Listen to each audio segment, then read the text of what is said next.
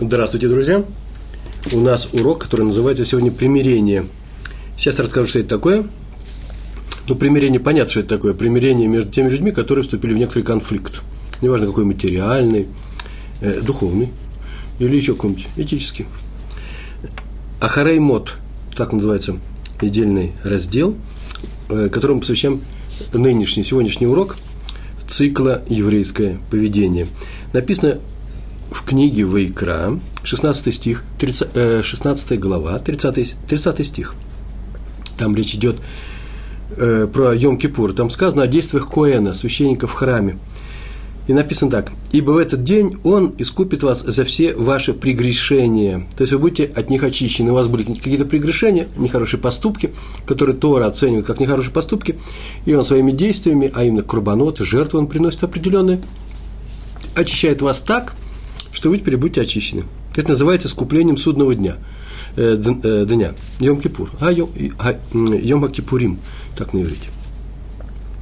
Теперь только осталось выяснить, э, от каких таких всех прегрешений очищает наш, нас э, Йом-Кипур э, в храме. Кстати, между прочим, если он очищает только в храме, а сейчас храма нет, то зачем нам это написано? А поскольку написано, ибо в этот день он скупит вас за все ваши прегрешения, отсюда учится, что именно из этого стиха, что Йом Кипур выполняет свои функции очистительной, да, очищения и дальше, э, независимо от того, существует храм или нет.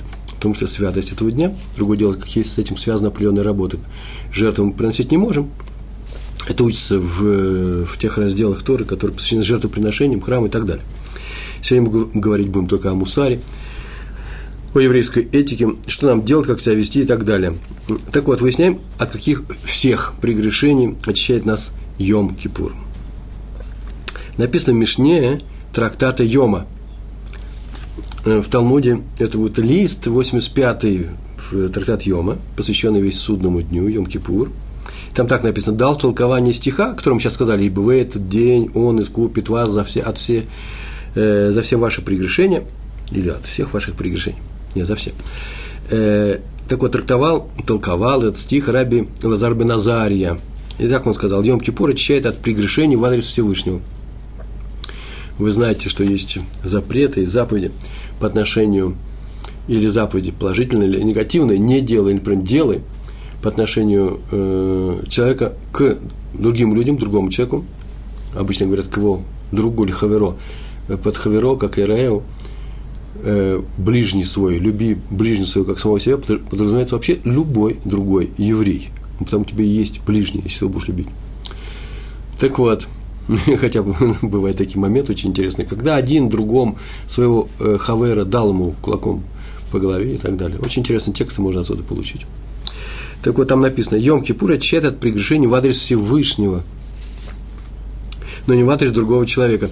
То есть, если кто-то нарушил какую-то заповедь запретительную, например, по отношению к другому человеку, от этого он не будет очищен до выполнения некоторых определенных э, условий. Например, он его э, оболгал э, при всех, ложь запрещена, или говорил о нем лошон гора, или унизил при всех, или обокрал, или ударил, сделал синяк, или даже без синяка. Много чего можно делать по отношению к людям. И вот от этого всего Йом Кипур не очищает. От этих грехов можно очиститься только если взять и справиться. И главный момент во всем в этом, если примирить обиженного, ну, что примирить, лифаес называется, извините, вот вирус не отступает от нас в течение 18 уже тысяч лет. Если примирить обиженного, как примирить? Упросить его простить меня. Это называется лифаес. Не, не я его простил, я его обидел, а теперь еще прощаю. Нет. Сказать ему, чтобы он меня простил. И попросить у него прощения. Это не всегда одно и то же. Это два действия, которые нужно сделать, причем искренне, а не формально. Такой закон. И Рамбам в законах Тшувы про исправление, он так пишет. Так надо поступать, даже если вернул уже ему материальный ущерб, ты ему вернул, нанес материальный ущерб, все равно должен не будешь прощен, пока не, он э, не примирится с тобой по твоей инициативе, пока ты не попросишь у него прощения. Ну, история, первая история. Сегодня у меня теория вставлена после каждого рассказа. Кстати, между прочим, на эту тему мы уже говорили однажды, поэтому истории совсем, друг, совсем другие, теория совсем другая. Потому что мы много уже знаем. Вот, а, обратите внимание в сегодняшнем уроке, что мы уже апеллируем к тому, что мы с вами знаем на наших уроках, А если кто-то первый раз сейчас присутствует на нашем уроке, то мы часто до него донесем эту правду, истину Торы. Нам ничего не стоит. История про Рави Хискеля, Аврамский, известнейший человек был, он рассказывал о том, что однажды в его жизни, он жил еще в России, э, первую часть своей жизни большую, э, еще в России, он посетил одного старого равина. Так, я так полагаю, что равина какого-то города, в одном городе. И он еще был молодой, сам Раф Аврамский. А к равину он пришел, и они разговор разговаривали. И в это время пришли люди к этому равину с каким-то вопросом, чтобы он дал им решение Торы, псак называется, решение Торы. Он выслушал это, я не написано, обратился к книгам, не обратился к книгам, или сходу э, ответил. Но так иначе он вынес некоторые решения, те поблагодарили и ушли. И Раф Аврамский, вспоминая этот рассказ, отмечает, что тут же отметил, что вообще-то это неправильное решение было. Бывают такие случаи. Бывают такие случаи. И отметил он это и э, э, попал вообще в трудную э, ситуацию. Э, что теперь делать? Ответ, который дал этот раввин, не был таким, как написано в Шульхан Арух в своде наших законов. Вопрос, правда, был на самом деле редкий очень.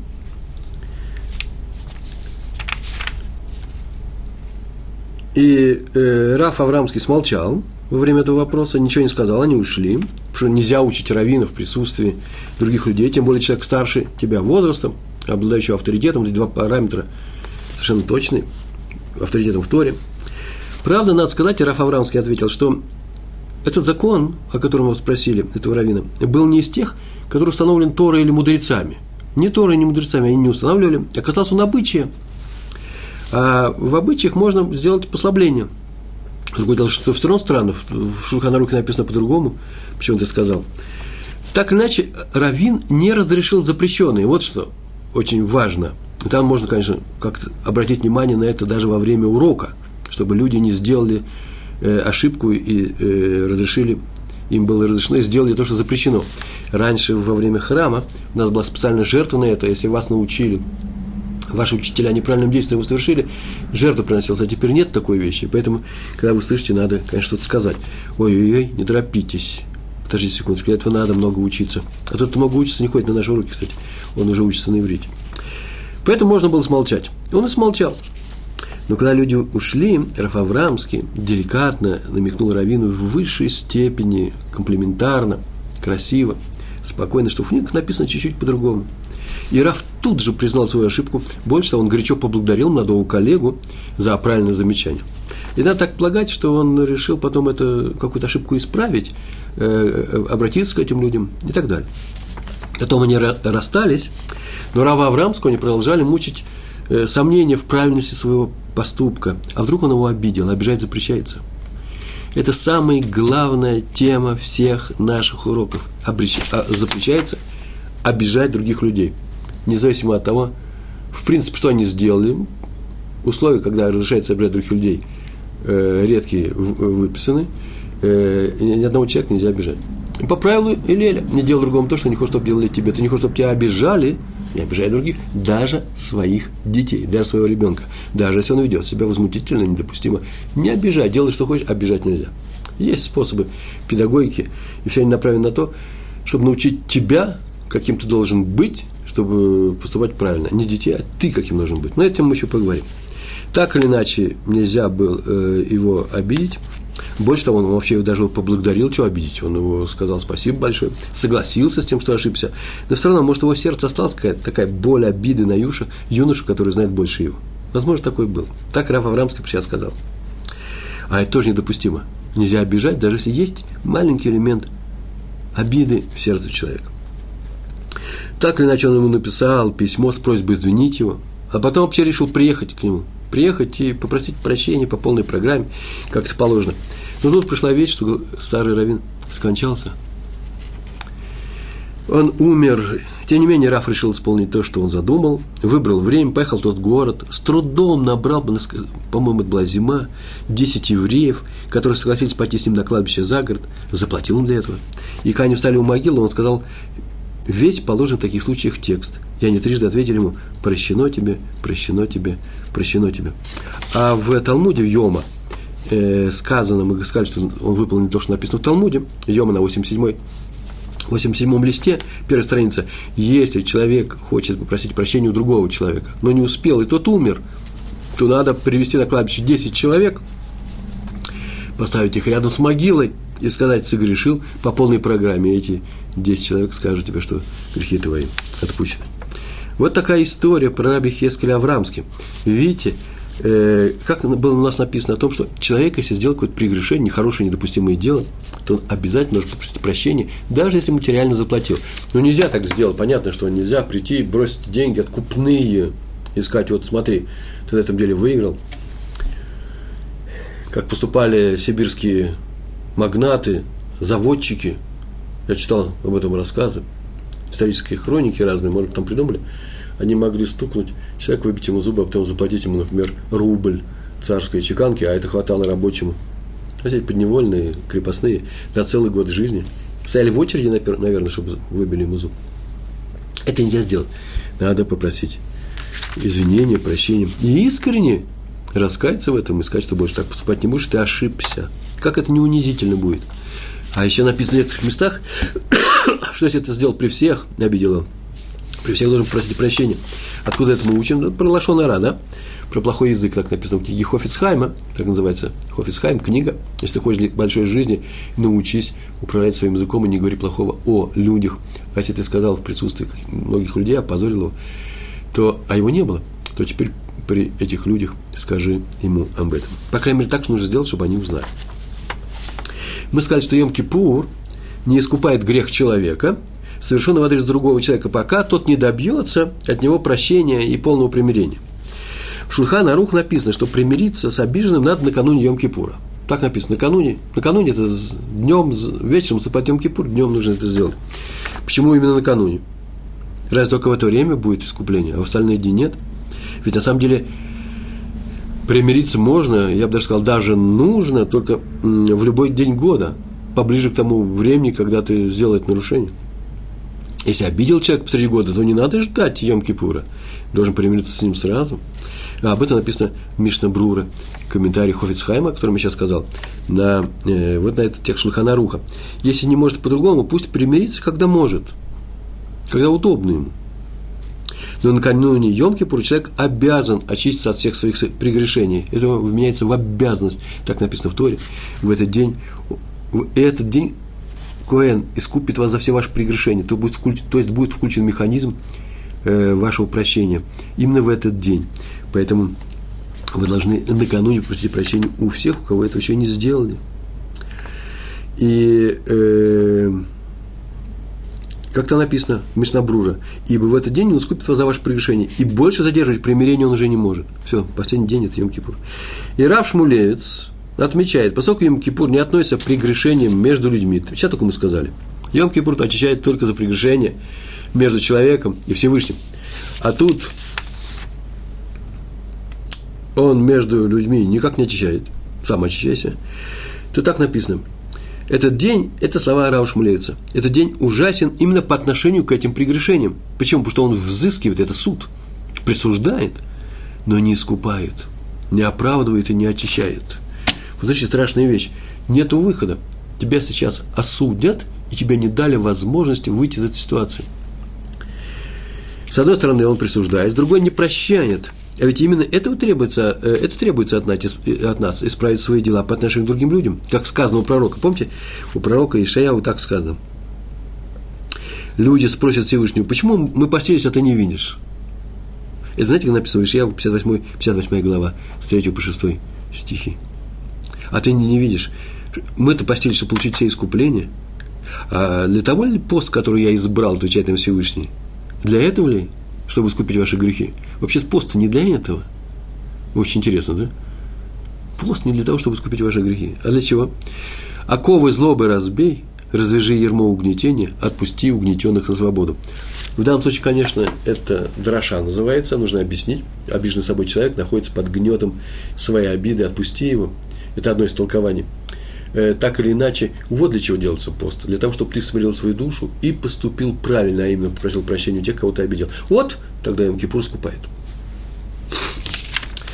Раби Туфи Лисицын. По фамилии мы видим, что э, Рав был из России. На праздник Сукот пришли к нему в Суку дети. Знаете, да? Сука – это такой шалаш специальный. Друзья его внука пришли. Навестить его внука, маленького. Был скромный, хороший, умный мальчик. И Раф э, Туви Лисицын попросил его вместе с друзьями громко произнести Шира Малот. Возможно, отдельно, возможно, после, перед Сеудой, перед э, э молитвой, которая читается э, э, Э, после трапезы. Перед ней читается Ширималот. Громко, четко, но попросил. Внук, внук застеснялся, покраснел, испугался и убежал, просто убежал. Тут Раф сказал, ой, так он расстроился, зря его обидел. Надо попросить у него прощения. Но пока он мал, ему очень мало лет. Поэтому придется подождать его до 13 лет. Если сейчас ему сказать, ты прощаешь, конечно, ребенок скажет, прощаю. Не-не-нет, нужно по полной программе его простить. Поэтому подождать придется, когда он будет взрослым человеком повзрослеет, и попросить прощения при всех, напомнить про эту историю. Так он сказал взрослым, вот, вот знаете здесь, что я это должен сделать, обязан, напомните мне тоже. Важный урок. Детей нельзя обижать так же, как и взрослых нельзя.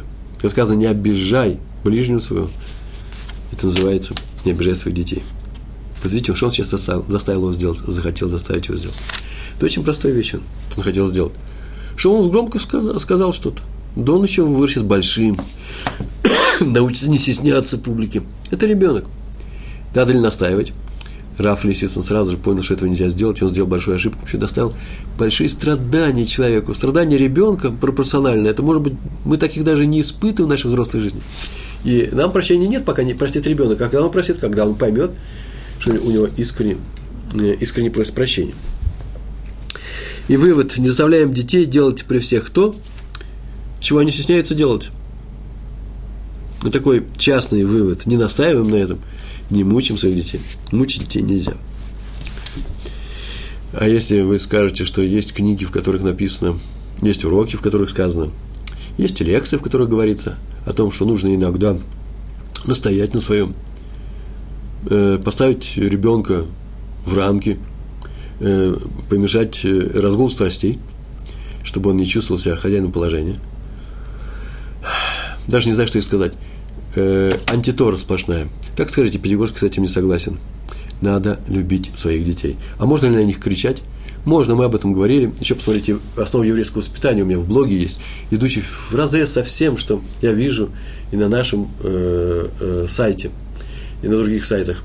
Э, нельзя обижать детей. Ни в коем случае. Это такие же в этом смысле создания Божьи, люди, как и взрослые люди. За нас, на нас лежит ответственность но нельзя говорить о том, что вы, э, нужно быть с ними покруче и быть требовательным с ними. Это страшные слова. Одной книге было написано, как сейчас помню, так расстроил, что три дня я не мог ни есть, ни пить, ни спать, ни дышать. Там было так написано. У одного папы ребенок плохо себя вел во время сукот. Вот прям как вот здесь, с этой историей. Ну, тут не плохо себя вел, а просто шалил необычайно, просто безобразничал, всем мешал. Э, ну, всякие слова придумать. А когда отцу сказали об этом, он сказал, ну и что, он маленький, пусть. Между прочим, я полностью на стороне отца и этого ребенка. Если они перестают к нашим детям, что они бегают по столам, я тоже побегу по столу. Обязательно. Чтобы ребенок не чувствовал себя обиженным. Да нет, конечно, не побегу. Но там было так сказано. И что из этого вы думаете? Что со, со временем из этого ребенка вырос какой-то злодей, и с, э, с отца будет спрошено на суде за то, что он сделал большой грех по отношению по отношению к ребенку. Все, что я могу сказать, что с автора этой книги, и с авторов других книг, которые научили автора этой книги, и со всех людей, которые эту книгу донесли до масс, кроме переводчика, все в ответе. Переводчик просто получает деньги. Ему нужно зарабатывать на жизнь. Все остальные отвечают за то, что случится с этими детьми, которые попали в руки тех озверелых и, извините, наученных э, этими книгами родителей, которые применяют эти правила в жизни.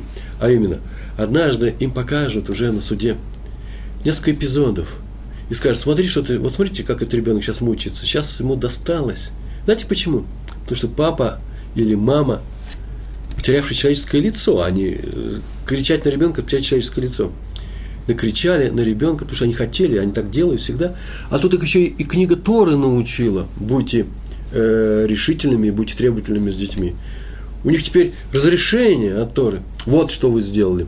И эти авторы, и эта авторша скажет, ой, мы не знали, мы совсем у нас другая была цель. А не знала, значит, нужно заниматься чем-то другим. Иди в кулинарное производство или писатель, что там еще умеет делать этот равен.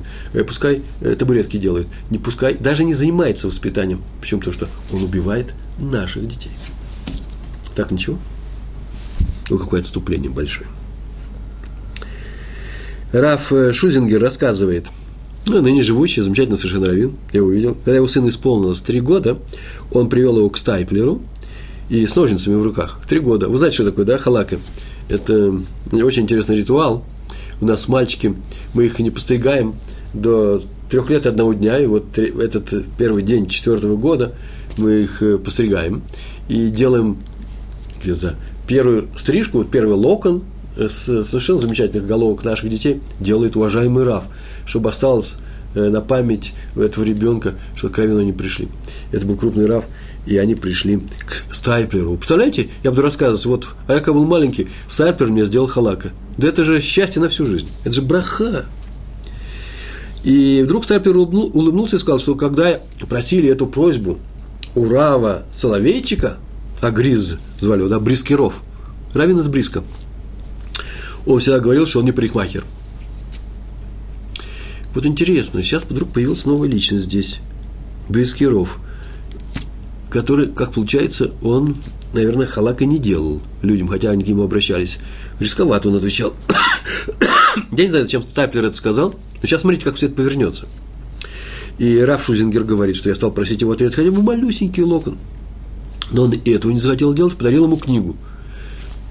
Э, мои дети, которые уже родились здесь, э, я с ними, мои мальчики, э, с ними халака делал я у Рава Муше Франка, который мой Рав, мой сосед, Э, и живет он э, в соседнем дворе, это просто мой сосед, я с ним советуюсь всегда, по многим случаям жизни. И мы всегда приходили к нему домой, и он делал халака. Как не стесняется ребенок, а все равно, он такой добрый человек, он это умеет делать добро, и всегда дарил сидур. Первый сидур ребенка я уже знал, получим у Рава э, Моше э, Франка. И этот сидур тот, который не остается – у человека. Причем, что ребенок ним теперь будет ходить везде и делать вид, что он молится, пока он его совсем не превратит. Неудобный вид у него будет. Не так, как они же не умеют общаться с книжками, да? И поэтому мы знаем прекрасно, что эти такие не остаются. Но это остается на всю жизнь, в памяти. Так или иначе, он стал его просить, он дал ему книгу, а потом вдруг надумал, надумал и, и постриг. Согласился, взял ножницы, и то есть сам Шульзингер пишет, я уж совсем даже расстроиться собрался. Взял ножницы и отрезал маленький локон. Его положили там в пакетик, теперь можно держать его до переезда в другую квартиру, понятно, э, хоть всю жизнь. Потом только трудно разбираться, 12 пакетиков, кому чей принадлежит, надо надписывать. И все довольно ушли. А через неделю у него, у Рава Шульзингера, родился сын. Он к нему пришел снова с доброй вестью, наверное, браху получить. И когда к нему пришел, наверное, попросить его быть сандаком на Брисмила, на обрезание. И друг Стайплер напомнил ему эту историю и говорит, что всю неделю я ходил расстроенный, зачем я отказался вначале? Зачем привел Брискирова? У каждого свои обычаи. У Брискирова свои. Почему я должен повторять обычаи Брискирова? И очень переживал, что я вас обидел – Непонятно, что, наверное, скорее всего, Раф Шузингер говорит, нет, вы меня не обидели, я очень довольный ушел, в конечном счете все было хорошо. Так ведь никто не говорит, что нужно обижать вечные обиды. Обидел немножко, а потом исправил. Обида, обида. Это нельзя делать. Поэтому нельзя обижать даже в шутку. Моментальный испуг, а потом все смеются, э, обманули дурака. Да, какие-то кулаки. Это большая ошибка, так Тора запрещает делать. Просто тоже сказано, не делай другому то, что не хочешь, чтобы делали тебе, даже на одну секунду. Ни при каких случаях этого не делай. Же не хочешь, чтобы тебя разыгрывали испугом или каким-то неудовольствием. И вот встал Царпер и при всех сказал, что он теперь просит у него прощение у Рава Шульзингера. Понимаете, он получил халака, он э, получил книгу своего любимого Рава, и он получил урок, он еще при всех извинился, он получил еще большой урок. Еще одно замечание, я скажу, по поводу прегрешения по отношению к другому человеку. Когда человек нарушает запрет по отношению к другому человеку. Об этом сегодня говорили, да? Тот, кто нарушил запрет и нанес ущерб какому другому человеку. Очень интересная мысль, послушайте.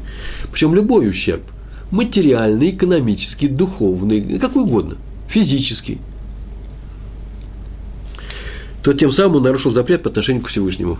Мы сейчас только разграничили их, да? Нет, это вместе идет. Орхаим, Орхаим пишет, написано в разделе Кдошим, раздел Гдошим сегодня, раздел Ахаремот, обычно Ахаремот читается вместе с Гдошим, но сегодня у нас, сегодня, ныне у нас високосный год, поэтому их читать порознь. Вы думаете, просто так, что ли, на Хараймот найти разные истории? Это очень маленькая глава с конкретными вещами жертвоприношения. Вот к полно всякого, в том числе и полюби ближнего, как самого себя. Много чего здесь. Это непростая была работа. Так вот, в разделе к душим написано, не обирай своего ближнего, не обирай его э, материально. Почему своего ближнего, пишет Орхайм? Потому что делает вид человек, который это делает, что он ему ближний, а сам забирает его имущество под видом ближнего. Говорится, мы с тобой братья, и он меня простит, и нет там мне греха. Так вот отсюда видим, что если обобрал, обидел и не примирился, только тогда э, и, прими, и обобрал, и примирился, не обирай своего ближнего, да, исправь себя. Вот тогда нет на нем греха. Раби Яков, Хаим Софер удивляется, разве нет на нем греха? Примирился, и нет на нем греха? Все уже, забыли, начали наши отношения с чистого листа. Мы питом, почему вдруг? Пусть он с ним примирился, но ведь согрешил также против Всевышнего – ведь Всевышний приказал ему не обижать людей, а он нарушил этот запрет, этот приказ. Об этом написал еще Рабейну Йона э, в комментарии на, э, на трактат «Авод», э, в 4 глава, посмотрите там. Так написано, слова Рабейна Йона, нанес ущерб другому человеку, пусть не думает, что согрешил только по отношению к этому человеку, но согрешил и по отношению к Творцу, который предъявит ему обвинение как потерпевшая сторона, он будет взыскивать с него не как судья, а как тот, которого он обидел, как тот, которому, которому он сделал плохо. Это очень интересный подход. Баль один называется. Не судья, а потерпевшая сторона. Рамбам на это место так пишет. На, э, если согрешил перед человеком, должен примириться также со Всевышним. Попросить у него прощения, обещать так больше не поступать. Вот это будет полный отшива. Об этом спрашивает Раби Яков Хаим Сойфер – Почему Орхаим написал, что после примирения с человеком нет на нем больше греха? Почему-то нету. Ведь ему еще надо примириться с Всевышним, а Йом-Кипур в этом не помогает, как отмечено выше. Как понимать эти слова? А так понимать. Он так отвечает. Спрашивает, отвечает. Любимый прием еврейских мудрецов. Задается вопрос и дается ответ между прочим, тоже все не просто так. Если к вам подходит израильтянин или раввин англоязычный и задает вам вопрос, не торопитесь отвечать. Он потому и подошел задать вопрос, чтобы дать ответ. Вот если я вас спрашиваю о чем-то, честно слово, это означает, что у меня нет ответа, поэтому я хочу узнать ответ. Разница между нами и людьми Торы. Так вот, э, э, Раби Яков Хайм Сойфер дал ответ такой – что и для Ор-Хаим есть грех по отношению к Всевышнему.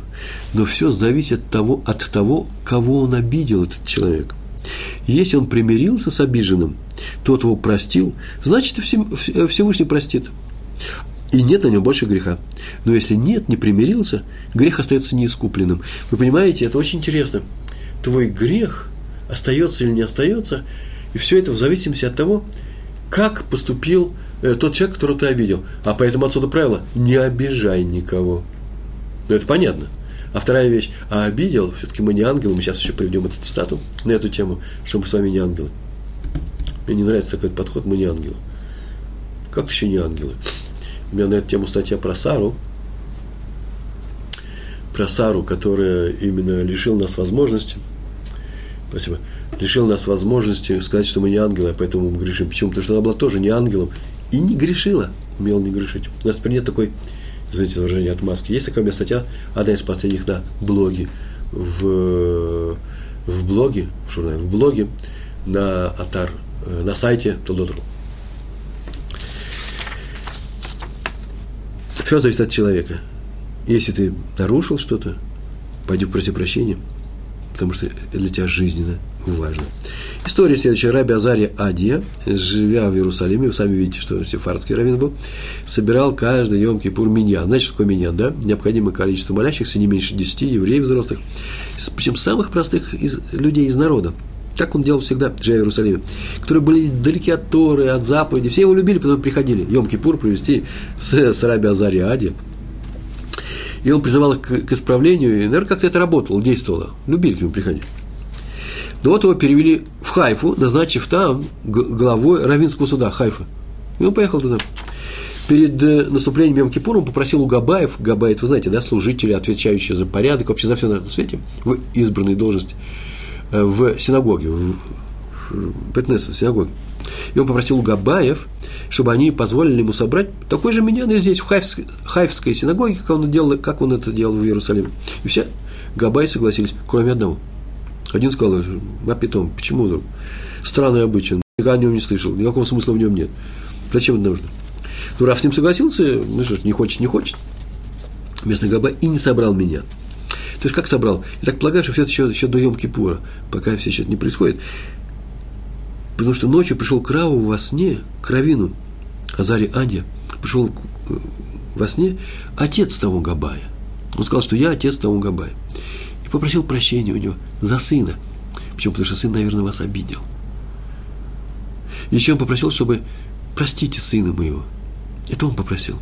Иначе ему нет покоя на том свете. Мне покоя не будет. Он к нему во сне тоже придет, вот сейчас прям придет. И Раф обещал. И еще засветло было, еще темно. Постучали в его дверь, пришел тот Габай, весь бледный, руки трясутся.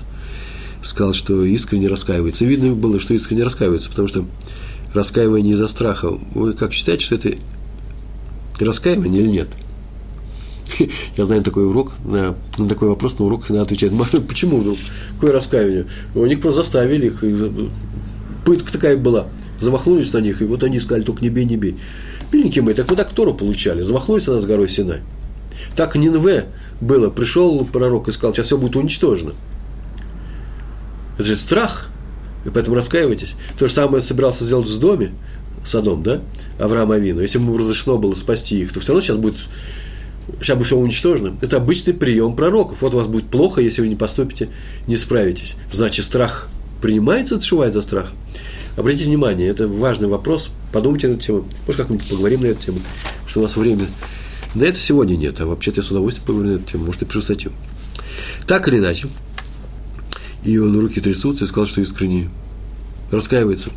Когда же было, каково же было его удивление, когда Раф ему сказал, я тебя прощаю, но зачем ты потревожил своего отца, заставив спускаться в наш мир? Поскольку кто-то, наверное, не будет сказал во сне, что он ходил к Раву во сне. Смотрите, я отношусь к этому как назидательную историю, не больше. Э, я не хочу сказать, что такого не бывает. Я просто не знаю. Э, не могу сказать, что э, я уверен, что так оно все и было. Многие вещи по Рамбаму не надо понимать буквально, а раз так в наших святых книгах, то в жизни тем более, так или иначе возьми и скажи ему, зачем ты потревожил тень, ну не тень отца Гамлета, а тень, э, дух своего отца. Дух, да? Дух или отца? Ой, интересный вопрос. У меня тоже есть четыре с половиной ответа на этот вопрос. Да, эти два вопроса. И он ему тут сказал, тут испугался. Э, надо полагать, он справился. Что дальше было не написано. Главное, что выше мы сказали, что должен примириться человек, обидевший, обидевший другого человека, должен примириться с обиженным, иначе грех его не прощается. Правильно, да? Раби Иуда Ахасид в книге Хасидим, великая книга, там очень много интересного написано, просто ее нужно брать и читать. Переведено на русский язык, я не знаю. Вообще стоило бы, там нужен комментарий, конечно. Пишет, но он обязан отдать ему то, что взял. То есть, когда просит прощения, это еще недостаточно. Надо отдать ему то, что ты взял, или то, что ты ему там сломал. А если вернул, вот обязан примирить его с, собой, э, его с собой. Примирить его с собой, это значит сделать так, чтобы он захотел примириться с тобой. Из-за страха примиряются люди. А если его купить, подкупить. Прости меня, пожалуйста, тебе заплачу. Э, заплатил за ущерб, и еще заплачу. Может быть, способ – а может быть способ, но не всегда. Возможно и так. В книге Пели Йоэц написано, но если обидел другого и сделал ему плохо, а именно телу, имуществу или достоинству, то должен примирить его с собой. Да? Там мы об этом говорили. И даже если тот настолько праведник, что простил его полным прощением, по своей инициативе сказал, что простил его, все равно это не поможет – пока грешник не предпринял своих действий. Вы слышите, мы так говорили, должен пойти, так написано Шутханарух, так написано Рамбама, так написано в наших книжках, он должен пойти и примирить его с собой, и попросить прощения. А если тот прибежал раньше к нему и простил его, мы снова повторяем, должен пойти и сделать это, это действие. Раби Илья Лупян давал своей Ешиве урок по Мусару. Он давал урок, И привел один пример, какой-то пример. Это часто такое бывает. Ой, если вы знали, как это часто бывает. На любом семинаре, какой пример не приведи, потом подходит и говорит, ой, а откуда вы знаете, что это со мной произошло? Один-два раза бывает. А еще страшнее бывает, когда подходит и говорит, ой, а откуда вы знаете, что это произошло с нашим Ефраимом? У нас это не принято говорить. А взяли прям в слогу, сказали. Я говорю, я и не знал. И очень переживаю я. Например, когда скажу, вот поехал человек в какой-то город, я говорю, если в Казани никого нету. Если в Казани здесь никого нет, я могу сказать, предположим, в Казань. А вдруг кому-то не понравится это. Поэтому лучше говорить в город К из города Ны. Обижать человека даже нельзя на лекции. А так или иначе, Раф Лупян привел пример. Все примеры вы знаете, да? Рувен нанес травму Шимону, а Шемин настучал об этом Леви и так далее. Я, я везде присутствую. Мое имя Рувен. Он дал урок по мусару и привел один пример. После урока вдруг подумал, ой, ведь аналогичная история случилась у нас в Ишиве. Прям так оно и есть. И один ученик мог подумать о том, что я рассказал о нем при всех. Он пошел попросить у него прощения. Великий урок, вы слышите? Ничего конкретного не говорил. Только из-за того, что попросил прощения он. Я знаю одну женщину, которая приехала в новый район – это совершенно удивительная история. Даже не знаю, как ее поставить, как ее рассказать-то. Там два слова всего. И когда они были, дети их маленькие, она, дети и дети, и она высунулась в окно и закричала, Зеев, Зеев, Волф Зеев, там так был, найдешь был, давно это было. Волф Зеев, иди домой кушать. А потом оказалось, что с неделю назад до их переезда умер мальчик по имени Волф Зеев. И матери было ужасно, наверное, больно. То есть никто ее не спрашивал, она ничего не будет говорить. Мало ли Вольфов, Зеев, Зеевов у нас в окружении. У вас много таких? Она ужасно расстроилась даже не знала, что теперь делать, как это делать. Она не знала. Попросите, попросите прощения, но та же расплачется еще лишний раз. И она осталась с ней ужасно близко дружить. Просто близко дружить. Ничего никогда не говоря. И история кончилась, по крайней мере, вот на этом коротком отрезке, который я сейчас рассказываю, тем, что та женщина, у нее свои дети были, этого Волфа Зеева страшно любила. Проводила домой, ласкала его. Наверное, видела в нем своего большого сына. И так он просил прощения. И сказал, что каждый раз, когда в Шмуне Исре приносит, произносит благословение Слахлану, прости нас, есть такое там благословение, просьба, он чувствует, что говорится в ней прямо обо мне, так он сказал, прямо обо мне здесь говорится, так сказал Раф. За все дела, которые я мог сделать, даже нечаянно я мог что-то сделать. Это теперь важный момент, очень важный момент. Попросите прощения. Вот я рассказываю урок, а интересно, как он в вас, как он вас оседает. Ну, попрошу прощения, если я нарушу, конечно, попрошу прощения. Я говорю, ну иди проси. А в каком случае, Рабрун? Я говорю, а вот, видел, что сделал? Нет, не тот случай. Он меня первый обидел. Или «Э, я его и не обидел, это просто шума много или он вообще нарушил все на свете, это я еще тихо с ним разговаривал. Куча будет при, причин и объяснений. Так вот, все это разговор э, к делу не, не касается никак. Попросить прощения еще не значит сослаться на ту причину, которая заставила меня сделать плохое дело. Ни в коем случае. Нельзя сказать, извини меня, но и ты хорош. Так хочется, правильно, оправдаться. Я же там внутри оправдался. Тора не просит этого, она не просит обвинять другого – где-то такое, отдельный разговор. В некоторых случаях нужно обвинить. Надо было бы сказать, ты поступаешь нехорошо, но зачем же ты сделал тоже э, нарушение? Нельзя сказать так, я сделал так, так-то и так-то, искренне раскаиваюсь, но это в ответ на то, что ты мне сделал. Это все запрещается. Потому что каждый отвечает за свои поступки. На суде мы будем отвечать только за свои поступки, а все остальное – это антураж, это просто экзамен, который я не выдерживаю. Всевышний дал мне возможность дал мне этого человека, который накричал на меня, там, обидел на меня, а теперь я на него кричу, значит, я не выдержал экзамен. А мог бы, самое это интересное, потому что Всевышний дает испытания, которые я умею выдерживать. Каждый отвечает за, только за свою часть поступков. Люди почему-то думают, повторяю, что если есть причина для плохого дела, ты первый начал, и хорошая причина, то это снимает с них часть вины. Нет, нет. Тора устроена совсем по-другому. Она говорит, не обижай людей. Она нигде не говорит, не обижай тех, кто ничего тебе плохого не сделал а если сделал плохое дело, то обижай. Так не сказано. Не сказано, не обижай людей. Никого не обижай. Это просто правило такое, надо запомнить. Я все время кричу, кричу. Я бы не доел сейчас этим призывом. И сколько долго мы не будем обижать других людей? День-два продержим сейчас? Вообще никак не будем обижать. А поэтому ты должен попросить извинения за свою часть поступка. полностью не оправдываясь тем, что тебя заставили. Обстоятельства ты сам другой человек. Вот за это ты просишь прощения. Об этом сегодня речь идет. Это самый важный момент сегодняшней, сегодняшнего ворта, сегодняшнего, сегодняшней беседы. Мы говорили выше, что обидев ребенка, надо сжать возраст 13 лет. Только всему нужно подходить с еврейской головой, бывают случаи и не такие. Вот какая история. Случился Раби Бецалель Желтый. Э, желтый. Золотый. Золотый они признают да, в Израиле. Э, я думаю, в Рехас Шуафад, я живу, э, э, Рамат Шломо, есть у нас синагога, которая называется Хофицхайм, на улице Хофицхайм, на углу Хофицхайм и улицы Рава Бицалаля Желтого. Вот этот Рав, о котором я сейчас буду рассказывать.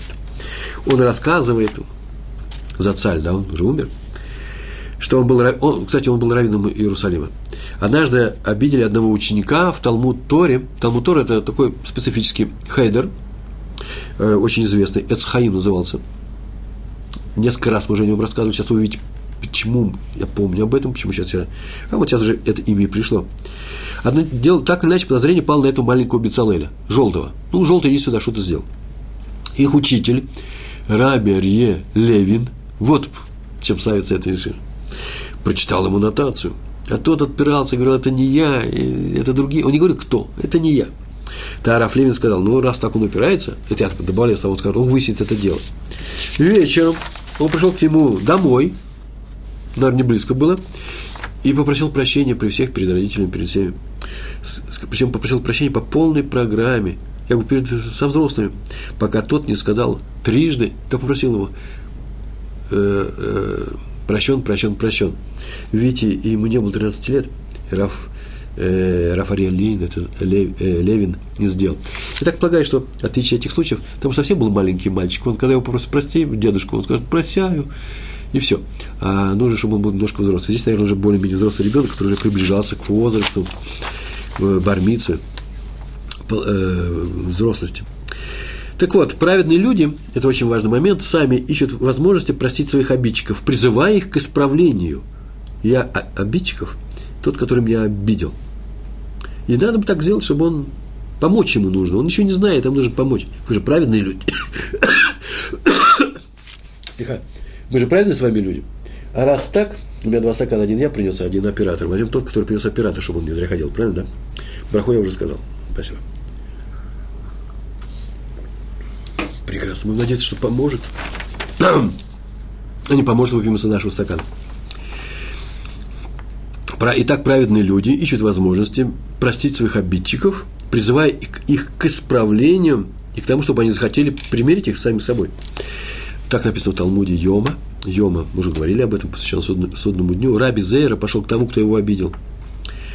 Потому что сказал, он захочет попросить, попросить прощения, а я его уже простил. То есть не надо мне, хорошо, кого попросить прощения, я его прошу об этом, чтобы он просил прощения. Интересно, да?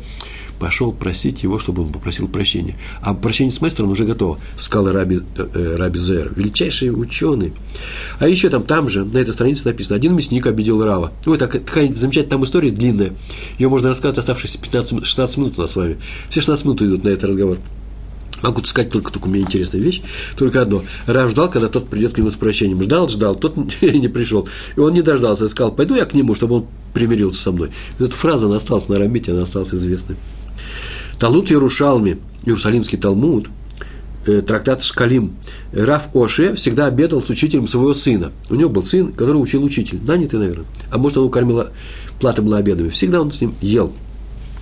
А учитель был слепой – и однажды пришли к Раби Ошия э, гости, и он сделал им трапезу, а учителя на обед не позвал. И тоже, когда кончилась трапеза, он пошел, попросил у него прощения и сказал, я не пригласил тебя к себе, чтобы ты себя не чувствовал стесненно среди людей – которые не привыкли сидеть за одним столом с такими, как ты.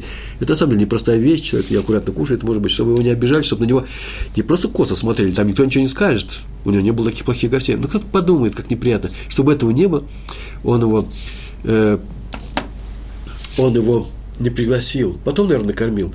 Вот интересно, дилемма у нас такая стоит. Не пригласить обидеть, а сказать такую фразу тоже обидеть. Что лучше? Я даже не так, не пригласить это обидеть, а сказать ему, что другие люди плохо бы о тебе подумали. Может быть, спасти его от обиды? Вы понимаете, да, нужно взвесить это. Ра, Раби Йоша взвесил таким образом, что он его не пригласил, а потом он накормил.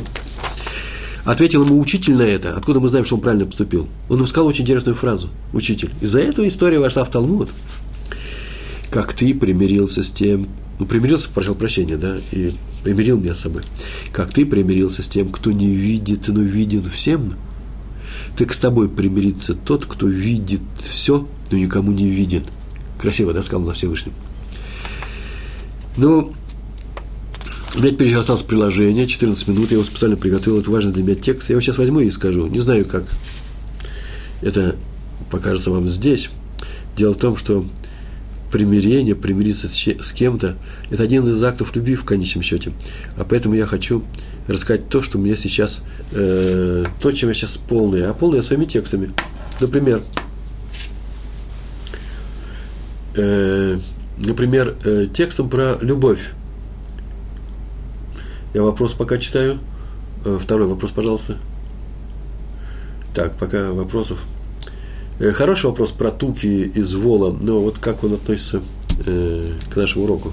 С удовольствием на него отвечу, когда начнем разговаривать про туки из Вола. Честно слово, вот не уходите и поговорим про кардюки и так далее. С удовольствием. Я много чего есть рассказать на эту тему. Или пишите мне, я вам отвечу тоже. Вы знаете, как писать, да, через Толдот и Шурум? Там очень простая связь.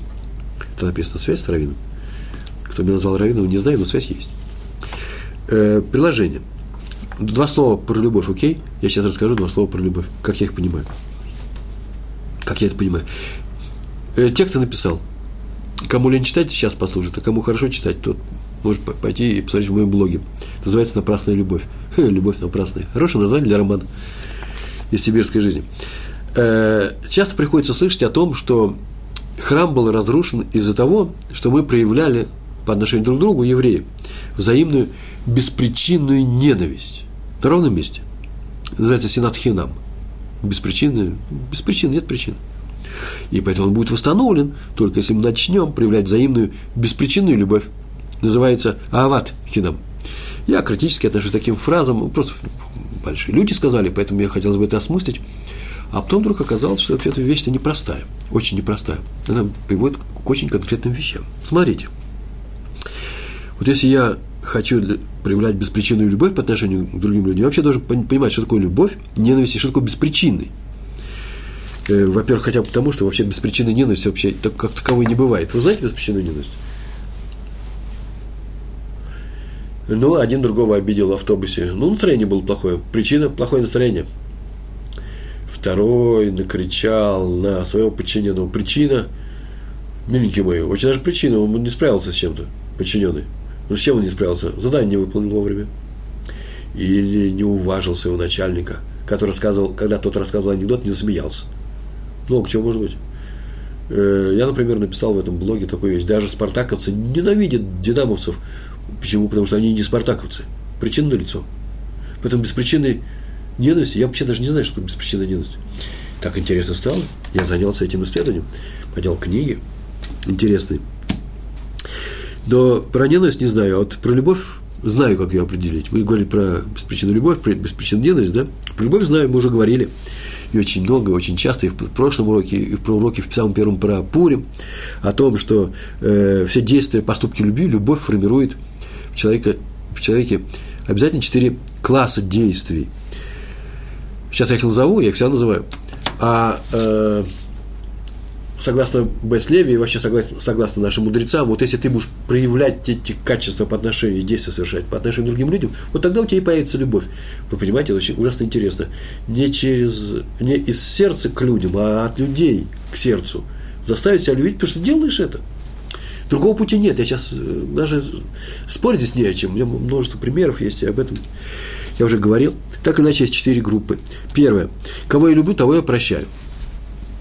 Прощаю не в том смысле, что э, он меня обидел, а теперь пришел ко мне с прощением. Не, я вообще прощаю. Если он совершил какой-то проступок. Это сегодняшний урок, кстати. Он совершил проступок, я его прощаю. Но ему нужно попросить, на самом деле, захотите сделать. Первое, прощаю. Прощаю. Второе, уступаю. Отдаю иногда без, безвозвратно свое. Уступать – это нельзя прощать. и э, сопереживаю. Это сложная вещь. Несу за него ответственность за человека. Ну, например, не только ответственность, еще и радуюсь, когда он рад. Это сопереживание, да? Печалуюсь, когда он в печали и так далее. И помогаю. Четыре вещи.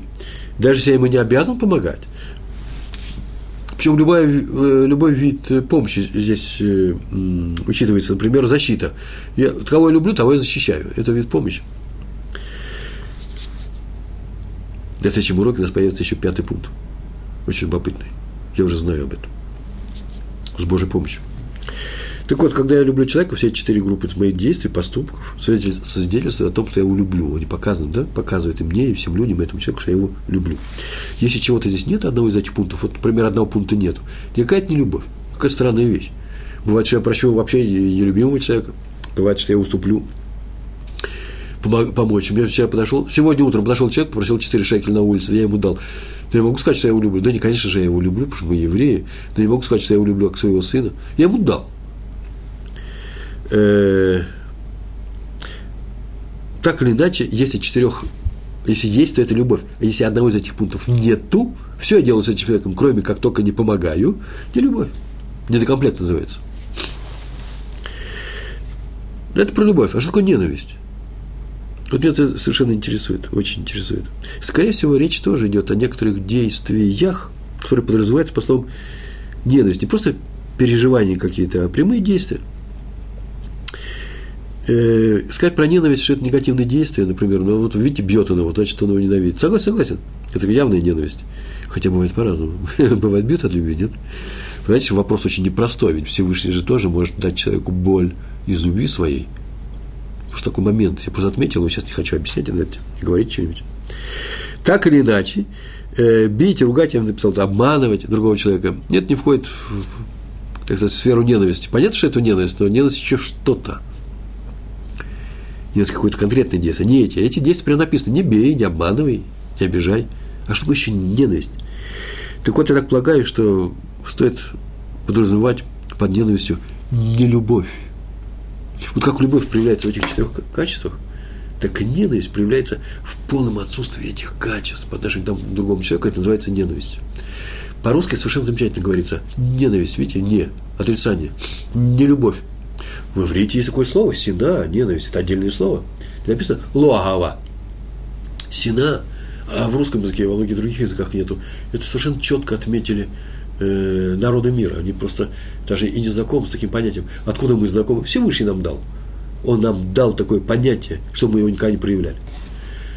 Потому что не любовь – это и есть ненависть. Это мое предположение, не больше, не меньше.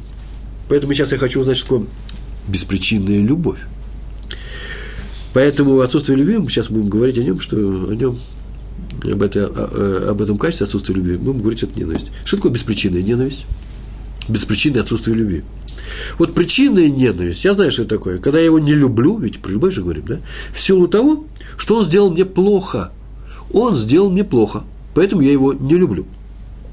Это причины. Это запрещено, но хотя бы психологически оправдано, да, он мне плохо же поступает, поступает со мной, почему я его должен любить? Я говорю, это не значит, что это полное оправдание на суде, но психологически понятно, он может так сказать, ну я слабый, он меня обидел.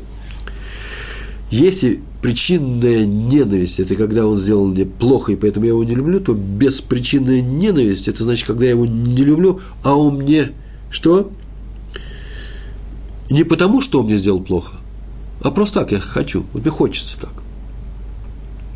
Вы слышите? Не потому, что мне сделал плохо, а потому что мне так захотелось. Вот за это и был разрушен храм.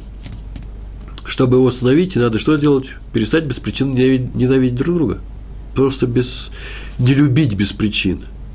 Но отсутствие ненависти есть любовь, так мы говорили, да? Если сказать о том, чем мы сейчас говорили. И поэтому беспричинная любовь – это когда я еврея прощаю, уступаю ему, сопереживаю ему, помогаю ему, даже когда не обязан это делать. Все хорошо, понятно. Тут маленький момент есть. Дело в том, что все, что сейчас я сказал, если мне сделал плохого, я должен так поступать. В Торе, в Ваикра, 19 глава, 18 стих, так написано – как там написано? Полюби ближнего, как самого себя. Это мне вменяется в обязанность. А значит, эта любовь-то причинная. Тора требует от меня. Как я могу ставить храм, если буду просто любить других людей? Тора от меня это требует. Остается только одна возможность с вами. Храм, я сейчас прочитаю все это, мне нравится этот текст. Храм, мне мой текст нравится. Храм разрушен потому, что еврей не любит другого еврея, который не сделал ему ничего плохого. Только это и можно назвать беспричинной ненавистью. Мы продолжаем это делать.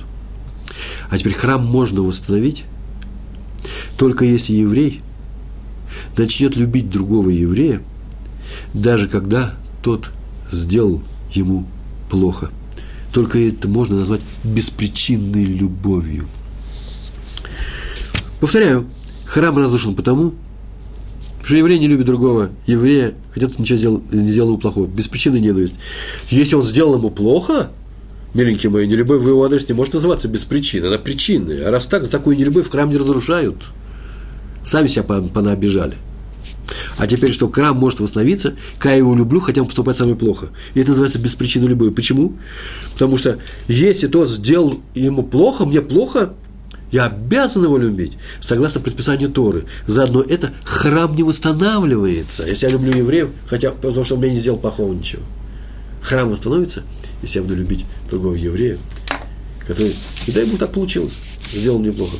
Сделал мне плохо. И мы все время говорим о том, каким я должен быть с другими евреями, которые делают хорошо или плохо. Я должен быть евреем, который делает хорошо. Я, если сделал ошибку, я должен пойти попросить у него прощения, исправить свою ошибку обязательно просить прощения. А человек, которому сделали плохо, должен простить другого человека. Он обязан это сделать. Это все равно, что оставить э, ребенка э, с наказанием. Э, сейчас на нем висит страшный суд. Он за это будет наказан, то, что он тебя обидел. И сейчас он просит прощения, потому что он хочет исправиться, а ты ему не разрешаешь. Таки будет ему наказание, потому что он не сделал самого главного, он не примирился с тобой. Это сегодняшний урок. Значит, примиряться нужно, примиряться, просить прощения, нужно это уметь делать при всех. Причем Каким образом просить прощения? Не прийти и сказать, сам виноват, ну я конечно, тоже был хорош. Не-не, нет, ни слова о том, какой он. Посмотрите, это будет трудно сделать. Это очень трудно сделать. Первая реакция человека, он сам собой так говорит, он даже не обманывает. Я поступил с ним плохо, потому что смотри, какой безобразный человек. И теперь трудно это не сказать. Но ты отвечаешь за свои дела, а не за его. Как главным образом так. Это сегодняшний наш был главный урок, какое прощение за свою часть нехорошего дела – а вторая вещь, ну, это то, что у меня болит давно. Ну, не надо обижать детей. Нельзя это делать. Очень часто лучше оставить в покое то, что они сейчас делают. Если вы сейчас расскажете крупным раввинам, Пятигорский разрешает э, родителям баловать своих детей, э, то да, я подпишусь под этим, разрешаю. Главное, чтобы мы, никто из нас не проявлял жестокость.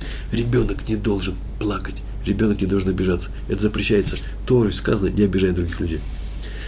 А э, если бы я был американским раввином, я пришел бы в американскую среду, я бы, знаете, чему учил американцев? Жестче будьте с детьми своими. Обязательно жестче. Понятно, что это не, не привело бы их в чувство. Они как были э, людьми, которые позволяют своим детям делать, так и останутся. А в русской среде, в русскоязычной среде, мне за я должен кричать, не трогайте своих, позволяйте им все.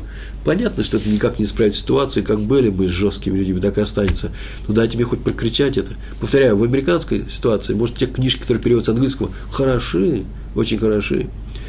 То тот, кто содействует их перевод на русский язык и учит русскоязычных мам и пап, которые и так-то жестковаты, очень часто жестковаты.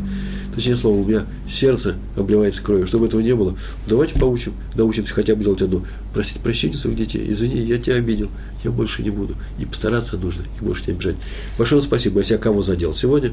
Ну, прошу прощения, искренне прошу прощения, на самом деле. Всего хорошего. Будем хорошими людьми. Шалом, шалом.